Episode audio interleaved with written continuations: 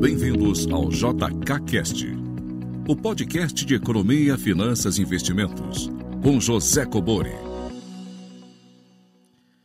Sejam todos muito bem-vindos a mais um episódio do nosso já conhecido JKCast. Somente lembrando, então, para enviar é, perguntas, né, tentar ser sucinto, entre 40 segundos e um minuto a pergunta, é, para o WhatsApp 61 98117 0005. É, lembrando que na semana do dia 6 de julho eu vou colocar no ar três vídeos e vou fazer lives né, em seguida, três lives também, é, do que eu estou chamando aí a semana da verdadeira independência, né, que não tem nada a ver com dinheiro. Para quem já me conhece, me acompanha, é, sabe que eu dou muito valor para o conhecimento. Né? Então, fico feliz, já tem milhares de pessoas inscritas. É, e eu aguardo vocês todos lá. Quem ainda não se inscreveu, na descrição do vídeo vai aparecer aqui é, o link para se inscrever.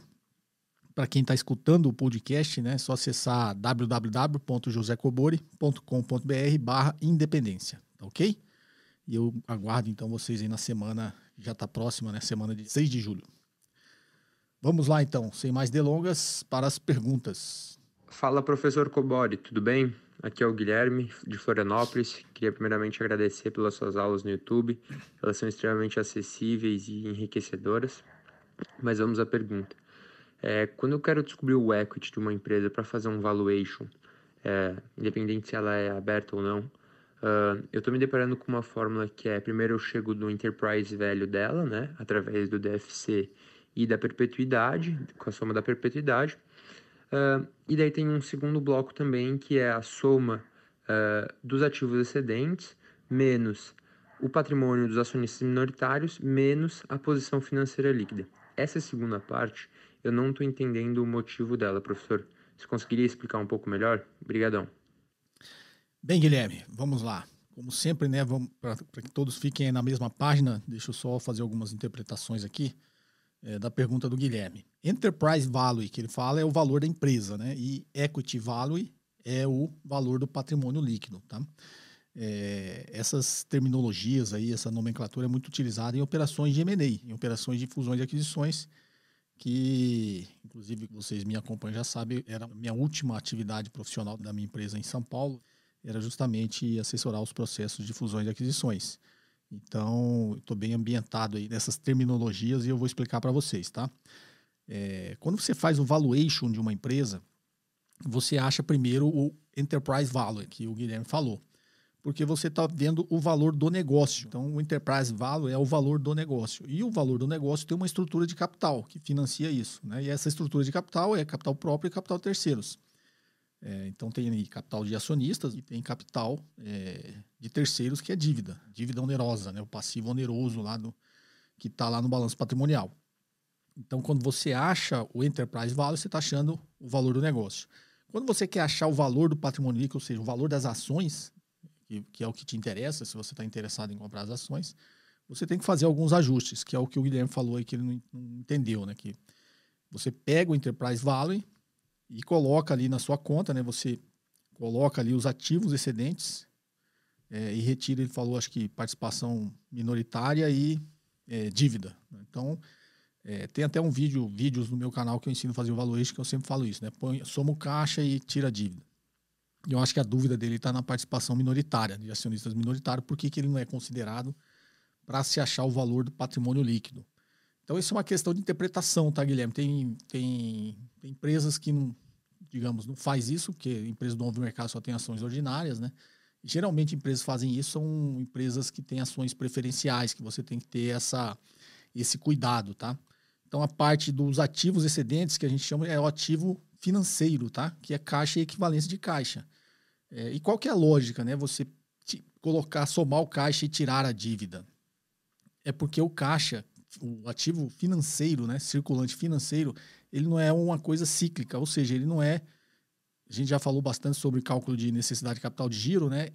O, caixa, equivalência de caixa, ele não é um ativo circulante operacional, né? Ativo circulante operacional é contas a receber e estoques, basicamente, né? Porque é isso que depende o giro da empresa. Né? Teoricamente, o que está no caixa lá, se você é o dono da empresa vai vender, aquilo ali deveria voltar para você porque é um estoque de capital que você está tendo para fazer o negócio seu girar. E geralmente uma parte desse capital, desse caixa equivalente de caixa está lá, é capital de giro, é, que você precisa para gerar empresa. Se você tem um nível adequado no seu ativo circulante operacional, colocado em forma de estoques, é isso que interessa para a operação da empresa. Né? Então, teoricamente, é, você poderia resgatar esse caixa, caso você for vender sua empresa, resgatar esse caixa equivalente de caixa. E, óbvio, descontar a dívida. Você tem que tirar a dívida porque também é, você está equilibrando os dois lados. Né? E por que participação minoritária? Porque as ações preferenciais, é, em, muitos, em muitos processos de avaliação da empresa, você considera a participação minoritária como se fosse uma dívida, né? porque ações preferenciais têm a preferência no recebimento de dividendos.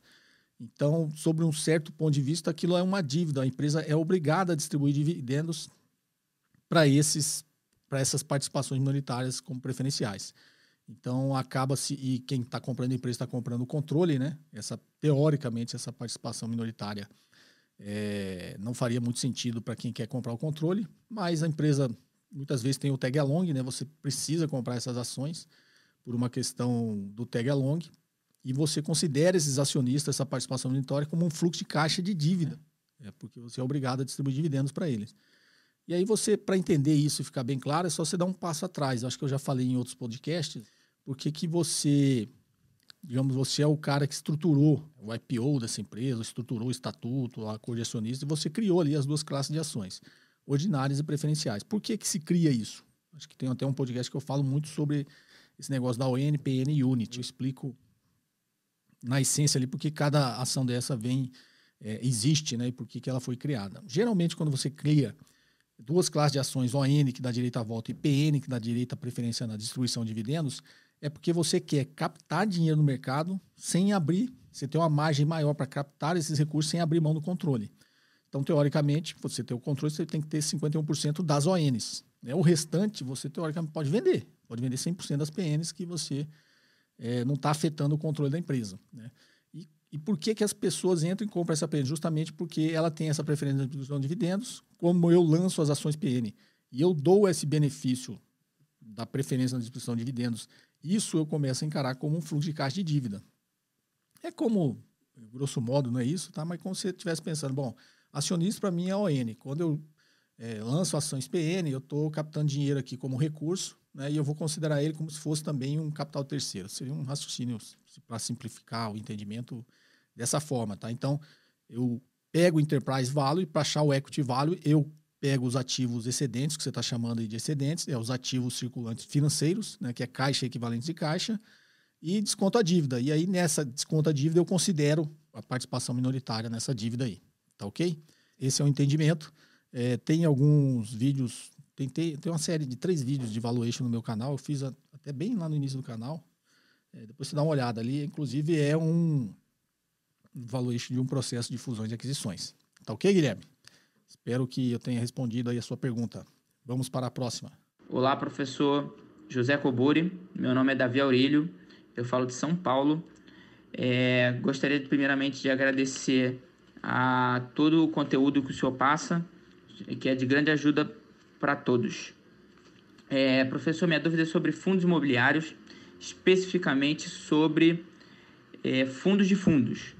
Eu gostaria de saber se uma gestora de um, de um FOF, né, que é um fundo de fundos, é, está passando por maus momentos e pode vir a falir, a tendência é que o fundo tenha uma grande desvalorização? Ou alguma gestora pode incorporar esse fundo como funciona caso a instituição que, que gere um fundo de fundo passe por maus momentos? E também gostaria de saber com relação aos fundos de tijolos. Se um fundo que tem lajes corporativas ou se é um fundo logístico de galpões logísticos, é, também, também tem uma gestora que está passando por maus momentos, a tendência é que ele fique mais sólido por ter imóveis e não apenas cotas de outros fundos? Gostaria de saber essa relação para para saber quando meu dinheiro pode estar protegido numa situação de eventual falência da, da instituição financeira que gere ou administra o fundo imobiliário. Obrigado, professor. agradeço pela oportunidade de tirar dúvidas com o senhor. Legal, Davi de São Paulo. É, Davi, vamos lá. Primeiro, a sua pergunta é bastante interessante, porque essa dúvida muita gente tem, né? O que é um fundo tijolo, o que é um fundo de fundo. É, então, essa primeira parte já esclarecendo, né? Um fundo tijolo, que o Davi fala, é o fundo de investimento imobiliário que investe no imóvel físico ali, digamos, uma coisa real. Está com, tá comprando um imóvel, ele falou galpões logísticos, comprou um galpão logístico e está administrando aquele imóvel e alugando ele para uma empresa. Tal. Então, é um fundo de tijolo porque tem os imóveis ali reais né, dentro do fundo. Tá ok? E o fundo de papéis, que é uma outra categoria, é um fundo que compra papéis do mercado imobiliário. Né? Então, sei lá, compra CRIs, compra LCI, então compra aí é, papéis que, ou seja, são ativos financeiros estruturados que tem como lastro é, o mercado imobiliário é, fluxos de pagamento ou o próprio imóvel, é, que são o lastro desses papéis. Então, são fundos que compram papéis, que é chamado fundo de papéis. Tá? Já o fundo de fundo que o Davi falou, é o fundo que não investe em nada disso, ele compra cotas de outros fundos. Tá? Então, você imagine o seguinte, como o mercado cresceu bastante em muitos fundos, aí tem um gestor lá, que uma, uma instituição financeira que abre um fundo, cria um fundo desse, coloca o gestor e o gestor acha que não faz sentido ele ficar procurando imóveis ou ficar procurando papéis, porque tem bons fundos imobiliários no mercado. Né? Então ele resolve colocar na carteira do fundo cotas desses fundos, é uma espécie de diversificação. Se eu já sei que é, tem o fundo A, o fundo B e o fundo C, que são bons fundos de investimento imobiliário, faria sentido é, eu comprar todos os imóveis que eles compram. Mas para que, que eu vou fazer isso? Esses fundos aí, o ABC, já fazem isso, né? Então, eu compro cota desses fundos. Então, ele dá uma diversificada e vira um fundo de fundos. É um fundo que compra cotas de fundos. Então, basicamente é isso, tá, Davi? Agora, respondendo a sua pergunta do risco da gestora. É, eu já expliquei em outros vídeos também que um fundo de investimento, seja ele de ações, imobiliário, renda fixa, é um condomínio de investidores, tá? E ele tem personalidade jurídica própria. O que é personalidade jurídica própria? É como se fosse uma empresa. É, cada fundo desse tem um CNPJ. Então, ele é, funciona como se fosse uma empresa. Então, imagine um fundo de investimentos como uma empresa de participações, tá? Um, tem personalidade jurídica própria. E o que, que essa empresa de participações faz? Compra participações. É, se for um fundo de ações, participações em outras empresas. Né? Se for um fundo de investimento imobiliário, participações em imóveis. Tá ok? Se for um fundo de renda fixa, está comprando participações aí na dívida de alguém. Então, um fundo de investimento é uma empresa de participações, tá? Então, se você é, enxergar um fundo de investimento como uma empresa de participações, o gestor é como se fosse o CEO dessa empresa. É o gestor que toca o fundo, que escolhe os ativos. Então, nessa empresa de participações, é, é, o gestor, que é considerado o CEO dessa empresa de participações, que vai escolher quais as participações que ele quer colocar dentro do fundo que ele administra. Tá? Então, como uma empresa, é, mais ou menos, a sua dúvida é: o, CEO foi demitido, o CEO morreu, qual o impacto para a empresa? Tem um impacto que, se for um CEO, né, um gestor realmente que era um cara diferenciado, que o mercado enxergava que o sucesso daquele fundo era por causa do gestor, é, pode ter um impacto nas cotas do fundo, né? Mas é, o fundo em si, como tem personalidade jurídica própria, não vai quebrar. Quem quebrou foi o gestor, tá? No seu caso, ia ter uma instituição financeira que era gestora desse fundo. Ela quebrou, não acontece nada com o fundo. O fundo tem personalidade jurídica própria. O que, que a, os órgãos né, reguladores vão fazer? Vão pegar aquele fundo e vão passar para outra administradora, para outra gestora, tá? E aí ou seja, sob esse ponto de vista real, você não vai acontecer nada com você. O que pode acontecer é o seguinte: ela passou por uma outra gestora que o mercado é, não reconhece tanta qualidade na estratégia dessa outra gestora, e aí o mercado pode penalizar as, as cotas desse fundo. E penalizar as cotas é o seguinte: o próprio cotista achar que tem que sair do fundo, aí começa a vender, ele penaliza a cota do fundo. Tá? É, então, o risco seria esse, tá, Davi? É como imagine na época da GE, da General Electric que teve o lendário é, CEO Jack Welch, e, e, aquele cara era tido como o melhor executivo do mundo, o melhor CEO do mundo, e ele realmente, se ele, digamos, passasse por essa situação, morresse, saísse da empresa, de repente, a GE ia, ia sentir bastante, porque a grande estratégia da empresa estava na cabeça dele, era ele que inovou a empresa, né? Fez a empresa crescer tanto. Então, no fundo, é mais ou menos isso. Você tem um gestor lá, sei lá, que é o papa do, das finanças, que o mercado todo reconhece, e o fundo sempre teve né, sucesso pela qualidade né, da estratégia desse gestor. É, e esse gestor for trocado, ele sair, realmente pode ter um impacto, tá? Mas é, os ativos continuam lá. O CNPJ continua lá, a, o fundo continua lá, os ativos continuam lá. Vai acontecer, só que vai trocar o gestor. Tá ok, Davi? Espero também ter esclarecido esse ponto aí da sua dúvida. Um abraço. Olá, professor José Coboi. Meu nome é César, sou de Franca, São Paulo. Quero novamente parabenizá-lo pelo canal e pela disposição em transmitir conhecimento. Professor, a minha pergunta é a seguinte: ações ordinárias e preferenciais compensa fazer arbitragem no mesmo ativo? Digo, quando uma ação preferencial está mais cara, eu vendo e compro a ação ordinária. E quando na cotação a ação ordinária fica mais cara que a preferencial, eu vendo e recompro a ação preferencial. É uma estratégia boa, professor? Muito obrigado e parabéns pelo excelente canal. Bom, César, César de Franca, vamos lá. É, sua pergunta gerou uma dúvida em mim, tá? Então eu vou responder ela, mas se não for isso, vai ficar respondido a sua dúvida com certeza. Mas eu entendi que você não está comparando uma ação com outra é, no que diz a, a, proporção de valor quando a empresa tem um tag along na preferencial, né? Então, o que, que eu estou imaginando? Se, se a ação ordinária preferencial na sua cabeça deveria valer 10, então, sempre que a preferencial estiver valendo um pouquinho mais, você vende. Sempre que a ordinária ou ela estiver valendo um pouquinho menos, você vende e compra outra. Né? E você fica fazendo a arbitragem desses valores. É, isso, na realidade, não é, não é assim que funciona. Tá? Se tem um tag along, na realidade, foi, o tag along estabeleceu uma proporção de valor entre as duas. Então, imagine que a preferencial tem um tag along de 80%. Então, se a ordinária vale 10 reais, a preferencial tem que valer 8 né? porque tem um tag along de 80%. Tá? Então o mercado tende a manter essa relação de valor entre as duas ações. Então, sempre que a ordinária sobe, a preferencial vai subir na proporção que ela represente 80% da ordinária, tá? É, o que, que acontece quando as, é, no conceito de arbitragem, né, que as pessoas começam a fazer arbitragem? Você consegue fazer arbitragem com qualquer ativo, tá? É, na realidade, os fundos long and short ele faz uma espécie de arbitragem. Ele está comprado uma coisa e vendido na outra porque ele acha que tem uma correlação ali negativa, porque uma ação, sempre que uma ação sobe, a outra cai, e aí ele começa a fazer essas estratégias de arbitragem, né? Ele compra uma, vende a outra, depois ele recompra outra e vende a outra, conforme o mercado vai, vai ajustando o valor desses ativos. É, arbitragem simples, que eu já expliquei, o conceito de arbitragem é o, a ação da Petrobras. Ela tem que valer a mesma coisa que vale aqui, ela tem que valer na Bolsa de Nova York, porque ela é negociada lá com a DR. Então, digamos que o dólar esteja 5,50. Então, se uma ação aqui custa 5,50, ela tem que custar um dólar lá. Tem que manter essa relação.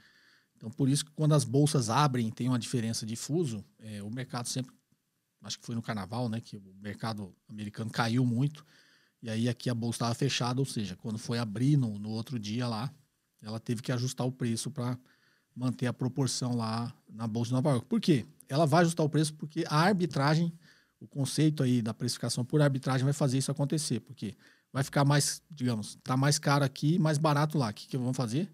Vão vender aqui e comprar lá. Né? Então, vai vir um movimento de venda aqui que vai fazer o preço cair e um movimento de compra lá que vai fazer o preço subir até ele ajustar de novo, até ele chegar na mesmo, no mesmo valor. Entre as ações ON e PN, quando é feita a arbitragem, é justamente nesse conceito da arbitragem que, que eu acabei de explicar. Ela tem que manter essa proporção de valor. Então, se é 80%, toda vez que a ação ainda vale 10, a ação PN tem que valer 8. Se houver uma distorção no preço dessas duas ações, entra o conceito da arbitragem. Alguém está vendo essa distorção vai falar, opa, eu vou comprar a, a PN agora que está mais barata e vou vender a ON que está mais cara. Então, imagine que era 10. Né? Então, a, a ação ON subiu para 11. 80% de 11 agora não é mais 8. Né? É 8,80. Então, a APN não subiu, só a ON subiu, o que, que acontece? O mercado olha e fala, opa, o mercado vai ter que ajustar essa proporção. Aqui de 8 tem que ir para 8,80 para representar 80% da outra. E aí o que, que o mercado faz? A PN ficou mais barata, não subiu, então ele começa a comprar a PN, que está mais barata, e começa a vender a ON, que está mais cara, até ele ajustar essa proporção. Né? Então, esse é o conceito de arbitragem, tá? É, se você tiver consciência do que está fazendo, tiver uma estratégia é, bem colocada e acompanhar a empresa, é óbvio, às vezes aconteceu algum fato relevante com a empresa que essa proporção tem que mudar, você tem que acompanhar muito isso, né? ou seja, é uma análise fundamentalista, você tem que ficar acompanhando os parâmetros da empresa. É, porque você nunca sabe que o, o que eu falo, toda estratégia de investimento é uma aposta contra o mercado. Né? Você sempre está apostando que o mercado não está vendo o que você está vendo, ou que o mercado distorceu o valor de um ativo que não deveria distorcer, e você está fazendo uma aposta contra o mercado. Então, eu sempre falo, é sempre saudável respeitar o mercado. Se o mercado está fazendo isso, primeiro parta do pressuposto que o mercado está certo, que aconteceu alguma coisa para que isso é, tenha mudado. Se você fizer todas as suas pesquisas e descobrir que realmente é uma, você acredita realmente é uma falha do mercado, aí você pode entrar nesse conceito da arbitragem para tirar alguma rentabilidade dessa distorção de preço. Tá ok? Essa é a minha recomendação. Um abraço. Né? Vamos para a próxima. Olá, professor José Cobori. Bom dia. É, meu nome é Marcos, falo aqui do Rio de Janeiro e eu gostaria que se o senhor pudesse me respondesse duas perguntas. A primeira é a diferença de um COI para um fundo de ações, é, que eu andei pesquisando a respeito do assunto e não vi uma diferença tão grande.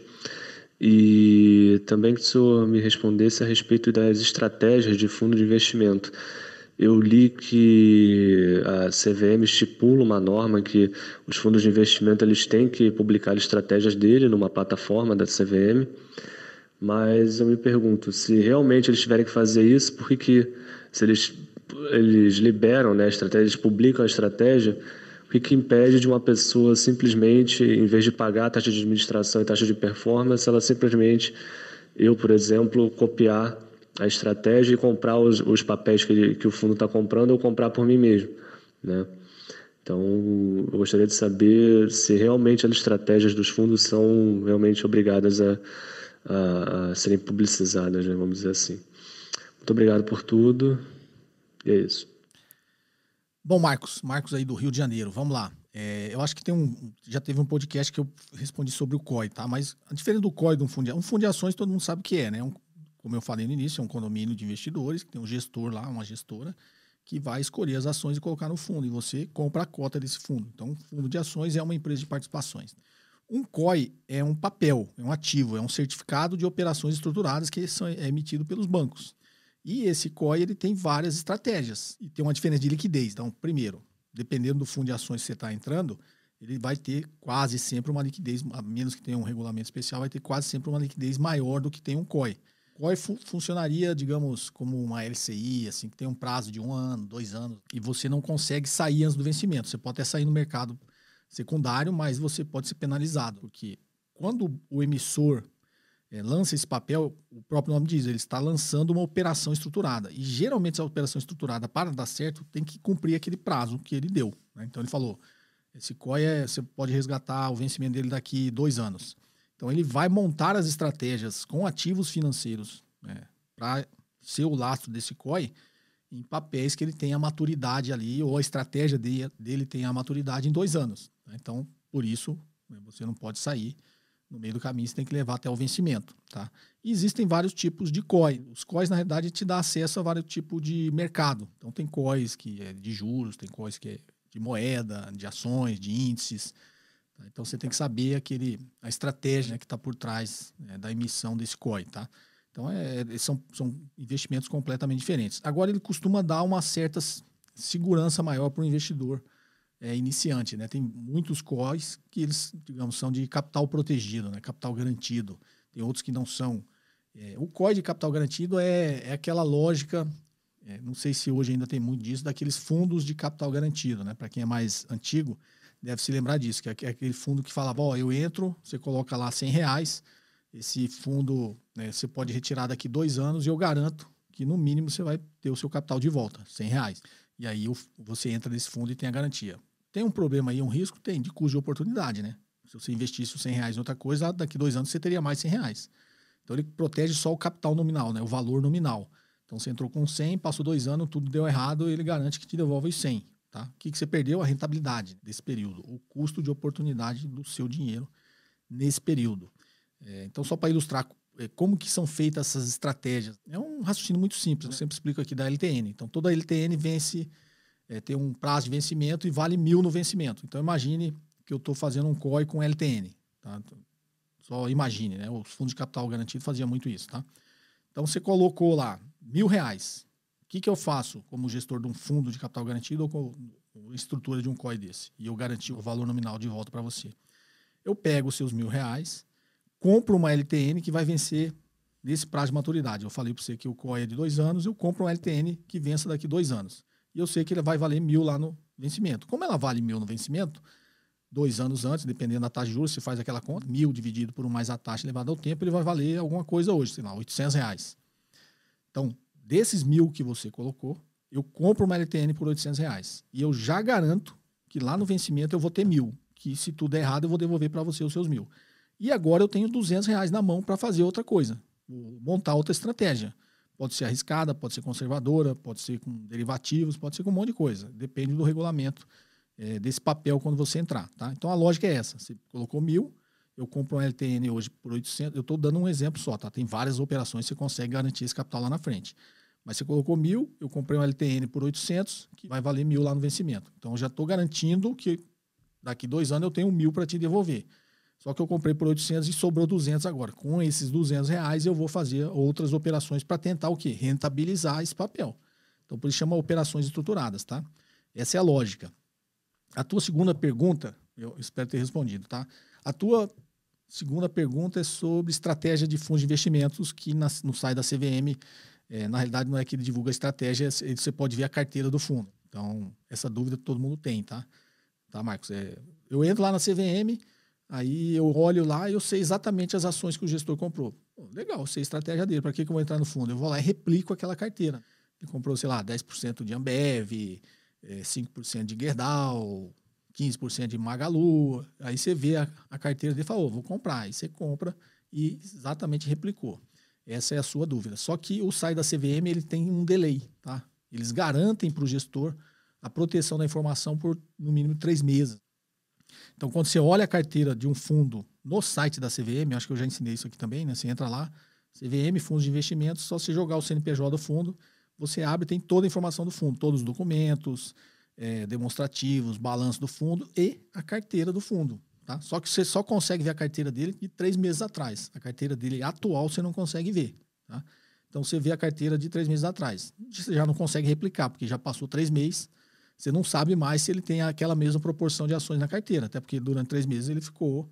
Novos cotistas saíram, entraram, caixa, comprou ações, vendeu ações. Você não sabe se ele manteve aquela proporção, se ele colocou uma empresa nova na carteira, se a estratégia dele mudou, né? até porque mudou o cenário econômico, mudou um monte de coisa. Então, não é possível você replicar a estratégia dele atual. Tá? Você vai ter sempre um delay aí de no mínimo três meses, se você quiser fazer isso. Tá joia? Então, a CVM é, obriga os fundos a divulgar a carteira, mas ele pode proteger essa informação por três meses, tá? No mínimo. É... Agora, por que que obriga, né? Se vocês lembrarem lá do caso do Bernard Madoff, ele ficou 19 anos gerindo um fundo de investimento que ele não comprava nada. Era só uma pirâmide financeira, tá? Por quê? Porque a SEC lá, que é a CVM de lá, a SEC a Securities Exchange Commission, que é a, a CVM americana, eles não obrigavam os fundos lá a divulgar a carteira. Então o cara passou 19 anos só é, trabalhando o dinheiro das pessoas ali como uma pirâmide financeira, tá? Se tivesse a mesma regra da CVM lá, isso não seria possível, né? Porque no mínimo ele abriu o fundo, daqui três meses ele teria que divulgar a carteira dele, tá? Que ativos ele estava comprando e colocando na sua carteira, dentro da sua estratégia. Tá ok? É isso. Espero novamente ter respondido. Um abraço, Marcos. Vamos para a próxima? Boa tarde, professor Cobori. Meu nome é Eduardo, sou de São Paulo. Primeiramente, gostaria de parabenizá-lo pelo podcast. Muito bom, conteúdo de qualidade, direto ao ponto, sempre transmitindo conhecimento de maneira simples para as pessoas que são leigas ou inclusive para pessoas que já estão, já fazem parte do mercado mas que às vezes tenham dificuldade em, algum, em alguma parte, algum setor da, da economia, no mundo dos investimentos, etc. A minha dúvida é em relação ao fluxo de caixa descontado no que tange ao, a taxa de desconto. Porque na sua obra, é, de maneira simples, como o senhor mesmo disse uma vez num podcast, o senhor coloca como um ativo, um ativo livre de risco para o cálculo do KPM é a taxa Selic. Só que eu estou me aprofundando em outras obras e tal, e eles, eles falam que a, a, o mercado, os analistas, quando eles não realizam o fluxo de caixa, o, o cálculo do KPM dolarizado, eles costumam utilizar a NTNB tradicional, né? Desde já eu lhe agradeço, parabéns pelo programa. Bem, Eduardo, vamos lá. Essa pergunta é bem técnica, tá, pessoal? Então, vou, vou tentar responder de forma simples. É... E por que ela é bem técnica? Justamente porque eu pus no livro é, uma forma mais simples para que todos entendessem. Meu livro, ele é bem... É um livro bem abrangente, né? Ele ensina avaliação de empresas para pessoas não tão técnicas. E essa, essa era a minha intenção. Eu, quando escrevi o livro, eu falei, vou escrever um livro que até uma dona de casa consiga entender, tá? Ou seja, uma pessoa sem conhecimentos técnicos. Então, por isso, lá na, no meu livro, eu coloco a fórmula lá do CAPM, que é o, é o retorno esperado de um ativo, é o retorno livre de risco, mais o beta do ativo, vezes o retorno de mercado, menos o retorno livre de risco, que nada mais é do que o que eu tenho livre de risco mais um prêmio de risco pelo ativo que eu estou comprando. Então, qual é a lógica? Eu o que, que eu tenho já livre de risco? O que está lá no banco, está rendendo renda fixa, um fundo DI. Que me faria sair desse fundo DI para comprar uma ação, sei lá, da Gerdau? Aí eu tenho que calcular o quê? O prêmio de risco de eu investir na Gerdau, que é exatamente o beta da Gerdau vezes a diferença, o prêmio de risco do mercado, que é o retorno do mercado menos o retorno de risco. E aí eu faço essa continha e chego. Tem vídeos no canal também, tá, Eduardo, que eu explico isso aí. Tem três vídeos lá, né? O passo a passo do valuation, eu explico, inclusive lá eu faço em dólar, tá? Então, a, a sua pergunta é: quando eu não uso o valuation em dólar e eu vou fazer isso em reais, como é que eu faço, tá? Como eu tô no meu livro, ele é muito simples, eu tenho que falar fazer o valuation em reais, tá? Só que se eu for explicar qual título público você tem que usar, ele ficaria muito complexo, mas isso eu vou fazer agora aqui para você, tá?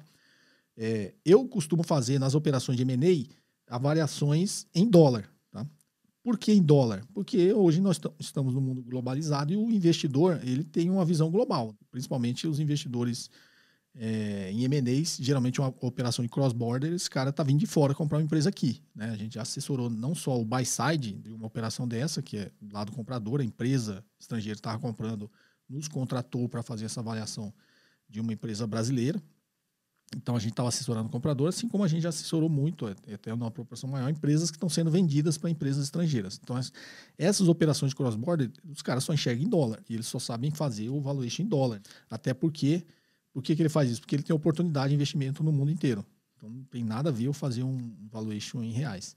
Mas quando eu estou analisando uma empresa brasileira que não seja numa operação de M&A, faz muito mais sentido também eu fazer em dólar. Porque também tem o custo de oportunidade. Pode ser um investidor brasileiro aqui, ele tem a oportunidade de investir nos Estados Unidos. Então, ele também está vendo isso de forma global, tá? Mas quando eu quero fazer em reais, eu utilizo, como você falou, utilizo a NTNB e eu vou explicar por quê. Tá? Não sei que obra você leu, mas no meu livro eu falo Selic para simplificar o raciocínio. Eu considero a Selic o ativo livre de risco, mas no dia a dia, né, o grande investidor ele tem a oportunidade de investir em vários ativos livres de risco, né? Então, quando eu falo ativo livre de risco, por que, que eu não investo no LFT, no LTN, no NTNF ou no NTNB? Tá? Então, essa parte mais complexa, mais técnica, eu ensino no MBA de Finanças, no, no curso de avaliação de empresas, avaliação de investimento, avaliação e seleção. Eu ensino essa parte mais técnica do valuation, tá? Do CAPM. Então, vou explicar agora. O que, que eu considero ativo de risco? Então, eu tenho oportunidade de investir em quê? Em LTN, é, LFT, NTNF e NTNB. Qual dos quatro eu escolho e qual prazo desses títulos eu escolho? Né? Então vamos lá. A LFT seria até uma boa proxy para isso, tá? Mas por que, que eu não uso a LFT? Porque é um pós-fixado e teoricamente eu não tenho um número para atribuir a ela. Ela está pós-fixada pela Selic. Como é que eu vou saber hoje qual vai ser a Selic daqui três anos, né? Depois da maturidade de três anos, se eu estiver fazendo é, essa avaliação do meu fluxo de caixa em três anos. E qual a LFT que eu vou ter que ficar trocando LFT para considerar no meu, é, no meu cálculo lá do ativo livre de risco? Então, LFT, teoricamente, seria bom, mas na realidade não é nada, né? não quer dizer nada porque o número é, é um título pós-fixado. Poderia ser LTN. A LTN talvez seria uma, um, uma boa opção porque não tem risco de reinvestimento, mas tem risco de oscilação na taxa de juros, que é um pré-fixado, a gente, sempre fala aqui no canal, oscilou a taxa de juros, oscila o preço do título. Então ela não tem risco de reinvestimento porque não tem cupom, mas tem risco de oscilação na taxa de juros. E a LTN tem, digamos, é, para eu considerar a perpetuidade do meu fluxo de caixa. Não é uma boa proxy para isso. Aí me sobra a NTNF. NTNF tem risco de reinvestimento, porque ela paga cupom. Né? E tem risco da oscilação da taxa de juros, porque ela é pré-fixada. Então, teoricamente, também não é uma boa proxy para usar. E me sobra aí a NTNB, a principal, e acho que é o que você chamou de tradicional. Então, a principal ela não tem cupom, ou seja, não tem risco de reinvestimento. Né? Mas ela é muito limitada, porque ela tem risco de oscilação na parte pré. Né? Toda NTNB ela tem uma parte pré, que é os juros lá que você negociou, e a parte pós, que é o IPCA. Tá? É, então, ela não tem o risco de investimento porque não tem cupom, mas tem é, o risco da oscilação da taxa de juros. E aí me sobra a NTNB, que é o que a gente utiliza. Não sei, a obra que você leu que deve explicar mais ou menos isso. Por que, que eu uso a NTNB? Porque ela tem vários prazos, inclusive para eu considerar no período da perpetuidade, e aí eu já estou respondendo a parte do prazo. A NTNB tradicional ela tem cupom, então ela tem risco de reinvestimento tá? e tem risco na oscilação da taxa de juros. Mas, de todos os títulos públicos, é uma boa proxy, porque no período que eu estou projetando, eu tenho NTNBs para considerar. E no período da perpetuidade, eu também tenho NTNBs para considerar. Na prática, o que, que a gente usa quando está fazendo o valuation em reais? A NTNB mais longa que existe, tá? Eu uso a NTNB mais longa que existe. Mas, como eu disse no início, eu, a maioria dos valores que eu faço, eu faço em dólar, depois eu transformo em reais. Que eu já expliquei aqui no canal, né? Faço todo o custo de capital todo em dólar, e aí eu transforma em reais como? Coloco lá o risco Brasil, tira a inflação americana e põe a inflação brasileira. E ele vira um. Teoricamente, eu fiz o custo de capital, transformei o custo de capital em dólar em custo de capital em real, tá?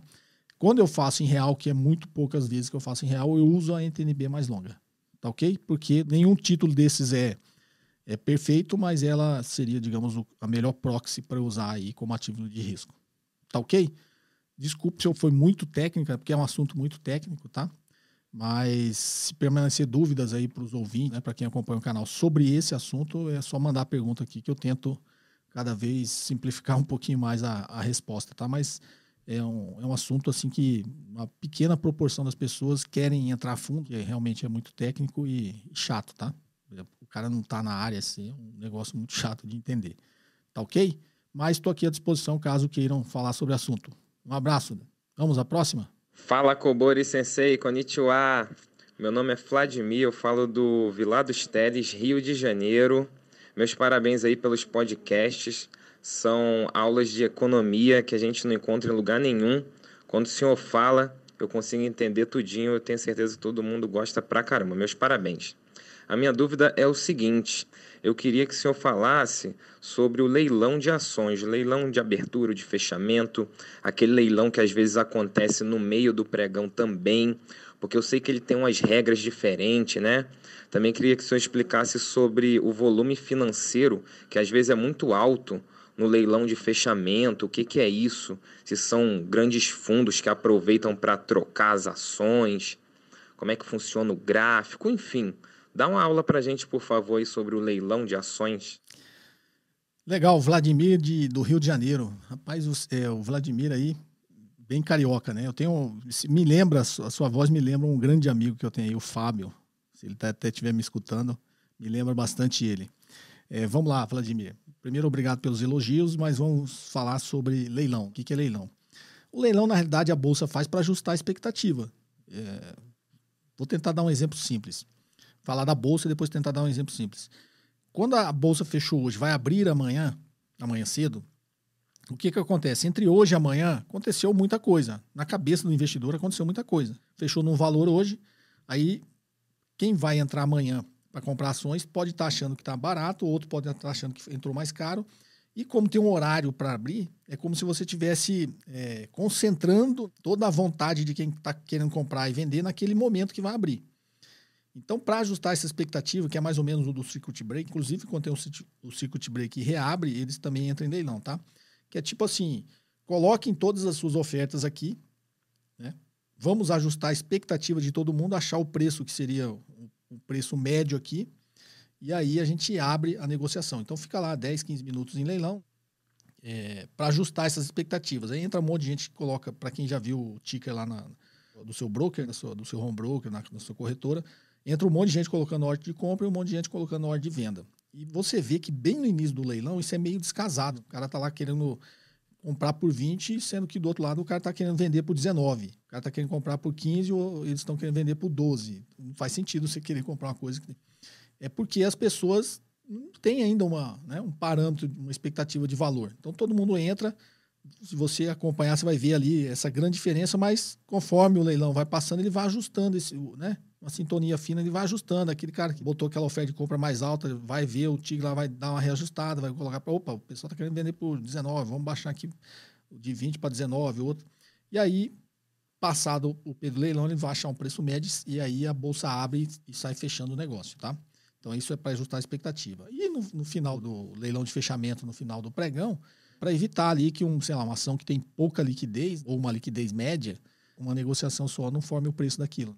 Imagine, tá eu e você. A gente combina, fala, vamos, é, essa ação tá, sei lá, tá navegando aqui em 15 reais. Vamos, vamos fazer essa ação fechar a 20, porque isso é uma forma, sei lá, teoricamente você conseguiria manipular o mercado, porque as coisas são marcadas a mercado, um fundo que tem essas ações, se eu marcar, ele está fazendo 15, eu marcar essa ação no final do pregão a 20, eu vou influenciar um monte de coisa né, no mercado, na marcação mercado de quem tem esse ativo, tá? De fundos que tenham esse ativo. Então, para evitar que isso faça, eu posso combinar com você, né? Navegou o dia inteiro em 15, eu falo assim, Vladimir, é, põe uma ordem de compra de 20, que eu vou pôr uma ordem de venda aqui de 20. E aí, quando a gente põe a mesma ordem de compra e venda, o broker lá vai fechar o negócio, né? lá no fechamento fecha aí uma ação que ficou o dia inteiro em 15, de repente com um negócio fez, fechou em 20. Então no leilão de fechamento eles tentam evitar isso, tá? Chega, acho que cinco minutos antes, coisa assim, o mercado para, fecha e entra em leilão, né? E aí todo mundo faz leilão para chegar num dá tempo de todo mundo ajustar também essa expectativa do fechamento, tá? E durante o circuit break, quando tem fato relevante, sempre tem alguns motivos, mas todo dia tem abertura e fechamento, tá? É assim que funciona a bolsa. Qual que é a lógica disso? Imagine agora, sei lá, um grande shopping center que concentra todas as lojas da sua cidade. E esse shopping center abre lá 10 horas. E você só consegue comprar o que você quiser nesse shopping center. Então, você quer comprar um, sapato, você tem que ir lá. Você quer comprar uma geladeira, você tem que ir lá. E, e todo mundo fica naquela expectativa de né, qual que é o preço ali que as lojas vão fazer hoje. Esses produtos. Imagina como se fosse a bolsa. Está comprando ações de petróleo, de empresa de petróleo, ações de empresa de motores. E, e no shopping lá você está comprando geladeira, comprando sapato. E aí, imagina aquela cena do Black Friday. Todo dia entra aquele monte de gente ali na porta esperando abrir e todo mundo com aquele medo. O ser humano tem isso, essa competição. Você vê lá 200 pessoas na porta isso não vai acontecer agora na pandemia, que é proibido, mas só é tido de exemplo. Aí você vê lá 200 pessoas na porta e fala, Putz, será que tem gente aqui querendo comprar o que eu quero? Será que tem gente querendo comprar geladeira também? E, sei lá, se a loja só tem 10 geladeiras e tiver 20 caras querendo comprar geladeira aqui. Né? Eu vou tentar entrar correndo primeiro, já faço uma oferta alta e já levo a minha. Né? Então, imagine que isso seria assim na bolsa. Né? E o que, que o shopping faz? O shopping também faz um leilão. Ele abre o shopping e fala, não, todos vocês fiquem aqui, Vamos trazer aqui os lojistas. Você fala o que você quer comprar. Você quer comprar geladeira, você também quer geladeira, você quer um sapato, você quer um óculos. Todos os, sei lá, os vendedores do, da loja vêm aqui e a gente já começa esse leilão aqui. Você quer pagar, sei lá, 100 reais no sapato, vai ter. Vendedor aqui que quer vender por 110, outro quer vender por 105, talvez um top vender por, por 100 para você. Mas aí vai equilibrar, entendeu? Essa oferta e procura. Vai, as pessoas estão querendo vender, as lojas estão querendo vender nesse shopping e os vendedores né, das lojas que estão querendo vender nesse shopping e vocês lá que estão entrando para comprar. É um exemplo meio tosco, mas eu acho que ilustra, é, ajusta as expectativas. É, imagina de novo a cena do Black Friday. Ele derruba a porta, sai correndo e sai pegando. Óbvio que nesse Black Friday é porque tá barato, mas nem sempre. Durante muito tempo foi aquele negócio, tudo pela metade do dobro. Então as pessoas Black Friday tinham esse sentimento, entrava lá achando que estava comprando barato e o negócio estava caro. Mas aquele sentimento de eu tenho que ser o primeiro, eu tenho que pegar para mim, senão vai acabar. Né? Então, os leilões, o próprio nome diz, os leilões são feitos para isso, tá? Para ajustar essas expectativas e sair um preço muito próximo do preço que seria o preço justo, o preço médio lá do dia. Tá ok, Vladimir? Como eu disse, desculpa, esse exemplo foi tosco, mas eu acho que ele ilustra bem o objetivo né, dos leilões. Tá joia? Vamos lá então para uma pergunta em texto. Olá, professor Cobori. Muito obrigado por compartilhar o seu conhecimento conosco, pois tem sido de enorme valor.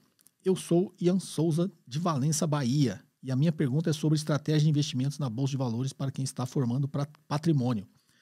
Montar uma carteira com growth stocks ou com small caps seria o caminho?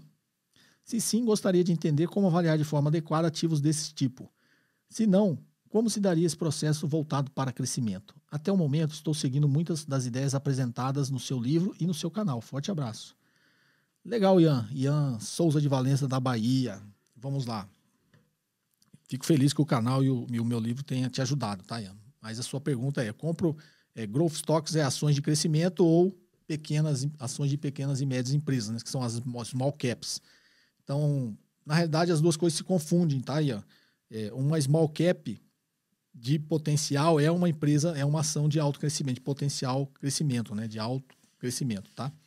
Então, quando o Ian está falando é, esse negócio de crescimento, ele está, na realidade, querendo comparar uma ação de alto crescimento com uma, sei lá, uma blue chip, né?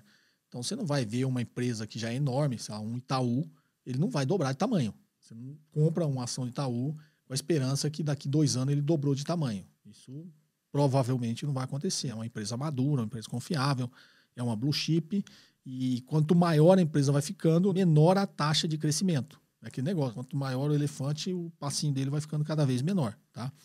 Então, as, as pessoas que querem buscar essas empresas de alto crescimento, de alto potencial de valorização, costumam olhar ali para as empresas menores. É aquela empresa que não é um Itaú, sei lá, se, se eu fosse fazer uma comparação, né, é uma fintech, é uma, empresa, uma fintech ali pequena ainda, mas que, nossa, tem uma ideia, tem um serviço espetacular, e que tem uma grande probabilidade dessa empresa quintuplicar de tamanho, ou crescer, né, multiplicar por 10 esse valor dessa ação.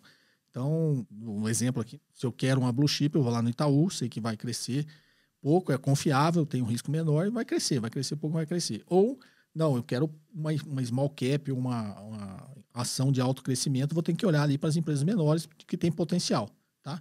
Tem um potencial de multiplicar por 5, por 10? Tem, mas tem um risco muito maior do que teria uma blue chip, tá? Mas quando você está olhando com essa visão um pouquinho mais propensa ao risco, que eu entendi, que você quer buscar ações de alto crescimento, aí você tem que olhar realmente para empresas menores, small caps, que tenham, ó, fazer uma boa avaliação dessa empresa, que tenham um alto potencial de crescimento com um risco adequado. Risco maior ela vai ter. Na realidade, para quem quer ter retorno, ele não deve evitar o risco, ele tem que saber avaliar o risco e administrar esse risco, tá? Então, uma empresa de alto crescimento tem um risco muito maior. Você tem que saber o quê? Avaliar bem esse risco, tá ok? Para não correr é, riscos desnecessários. Tá joia? Espero ter te ajudado aí. Um abraço. Vamos para a próxima. Professor, aqui é o Rafael Ribeiro e falo de São Paulo. Comprei o seu livro e estou entusiasmado com o conteúdo de ótima qualidade. Minha dúvida é a seguinte: no exemplo do DFC, existe o item depreciação, amortização e exaustão. Pelo que entendi, nesse caso, o DFC está somando esse valor, pois ele foi deduzido em algum momento. Essa dedução de depreciação acontece no balanço patrimonial? Rafael de São Paulo, vamos lá. Essa última parte, sim, não, essa parte contábil, não explica por que, que você volta o valor da depreciação, da amortização e da exaustão ou não. O raciocínio é simples. Você está fazendo avaliação pelo fluxo de caixa descontado. Então, você está olhando caixa. Quando você está olhando caixa, você tem que fazer esse ajuste do que é competência do que é caixa. Depreciação, amortização e exaustão não é caixa, é competência. Qual que é a diferença entre caixa e competência? Competência é contábil, você, você lançou lá, você lança um valor, não necessariamente, se você lançou uma receita, você recebeu ela. Você lança uma despesa, não necessariamente você gastou com essa despesa, né? a empresa pagou essa despesa. Mas está lançado lá porque é competência. Você tem que lançar, a receita é do mês de maio, e a despesa do mês de maio você tem que lançar ele em maio, mesmo que você não tenha recebido ou desembolsado isso, tá? Isso que, isso chama competência. Quando eu estou olhando caixa, eu estou olhando caixa. É efetivamente o que saiu e o que entrou no caixa, tá? Por isso que chama fluxo de caixa descontado. Por quê? Porque quando eu estou falando de valor, me interessa é o que realmente entrou e saiu. Por quê? Porque ele está considerando o valor do dinheiro no tempo. Ele está considerando quando o dinheiro entrou e quando o dinheiro saiu. Quando o dinheiro entrou, quando o dinheiro saiu. No caso, quando eu estou olhando para fazer uma avaliação, estou fazendo todas as contas e esse saldo, se for uma empresa boa, saudável, é todo positivo. Eu estou olhando exatamente no momento que aquele dinheiro entrou, porque dinheiro tem valor no tempo, tem custo. E é assim que eu vou fazer a avaliação, trazer tudo a valor presente e considerar para achar o valor da empresa. Tá? Então, como é fluxo de caixa descontado, tem que considerar só o que é caixa. E depreciação não é caixa. Por quê? Você nunca vê alguém fazendo um cheque para pagar depreciação. Concorda? Depreciação é um lançamento contábil. Você comprou uma, uma máquina para sua empresa de um milhão de reais, depreciou em 10 anos, você pagou lá um milhão e vai, durante, se for de forma linear, né, durante 10 anos lançar 100 mil cada ano como depreciação. Esse 100, na realidade, quando você estiver olhando lá no ano 5, você está considerando como se estivesse saindo 100 mil. Não saiu 100 mil, saiu um milhão lá quando você comprou. Então, aquele 100 mil que está lançado como depreciação não é caixa. Então, por isso, você volta ele para sua conta para calcular lá o imposto de renda, não é isso? Você volta, porque a depreciação, na realidade, tem esse benefício fiscal. E depois você faz esse ajuste. Tem um vídeo que eu explico também como faz isso, tá? Procura aí no canal. É por isso que você faz esse ajuste com essas contas aí de depreciação, amortização e exaustão. Tá ok? Rafael, espero ter respondido. É, o episódio de hoje vai ficando por aqui. Fico novamente muito feliz com a quantidade de perguntas que vocês enviam. Novamente, tem perguntas assim, muito longas que não tem como eu responder. Assim, grande maioria das perguntas, pessoal, eu já respondi aqui, tá? Então eu peço assim, dá uma navegada, olha os outros podcasts, tem muita informação lá, muita pergunta que eu já respondi. E eu vou sempre tentar responder essas perguntas é, mais novas, mais inéditas, tá ok? Então tenta fazer sempre sua pergunta com 40 segundos, um minuto. Fica o programa mais objetivo é, e eu consigo responder mais perguntas, tá joia? E eu agradeço muito as perguntas. WhatsApp 61 981 17 0005. Só enviar via áudio ou texto, que eu respondo sempre nos episódios aqui todo sábado, tá ok? Lembrando, para quem não se inscreveu, semana agora do dia 6 de julho, eu vou fazer três vídeos. Vou falar sobre independência. E a verdadeira independência não tem nada a ver com dinheiro. Todo mundo fala de independência financeira. É, tem gente que tem independência financeira e não é independente, né? Não sei se vocês estão entendendo. Eu acho que o cara que é realmente independente é aquele que tem conhecimento. Tá ok? Porque, inclusive, o cara que tem conhecimento, ele pode quebrar, porque ele vai se levantar, porque ele tem conhecimento para fazer tudo de novo. O cara que né, adquiriu dinheiro por sorte, ele vai quebrar e não vai conseguir fazer de novo, porque ele não conquistou aquilo com conhecimento. É mais ou menos o cara que joga na loteria e ganha. Se ele derreter aquele dinheiro, ele não tem como ganhar de volta, tá? Porque ele ganhou por sorte. E no mercado financeiro, é mais ou menos, no mercado de investimento é mais ou menos assim. As pessoas muitas vezes ganham dinheiro, tem, fazem bons investimentos, não foi porque ele tinha um bom conhecimento, foi por sorte, né? Era sorte. E aí, muito provavelmente, ele não vai ser independente, porque ele vai depender sempre da sorte, não do conhecimento. Tá ok, pessoal? Então, o link da inscrição dessa semana são três vídeos e três lives né, que eu vou fazer para conversar com vocês. Vai estar tá aqui na descrição do vídeo e vai aparecer na tela final. Tá joia? Um forte abraço e até o próximo programa. Você ouviu mais um episódio de JK Cast, o podcast de economia, finanças e investimentos com José Cobori.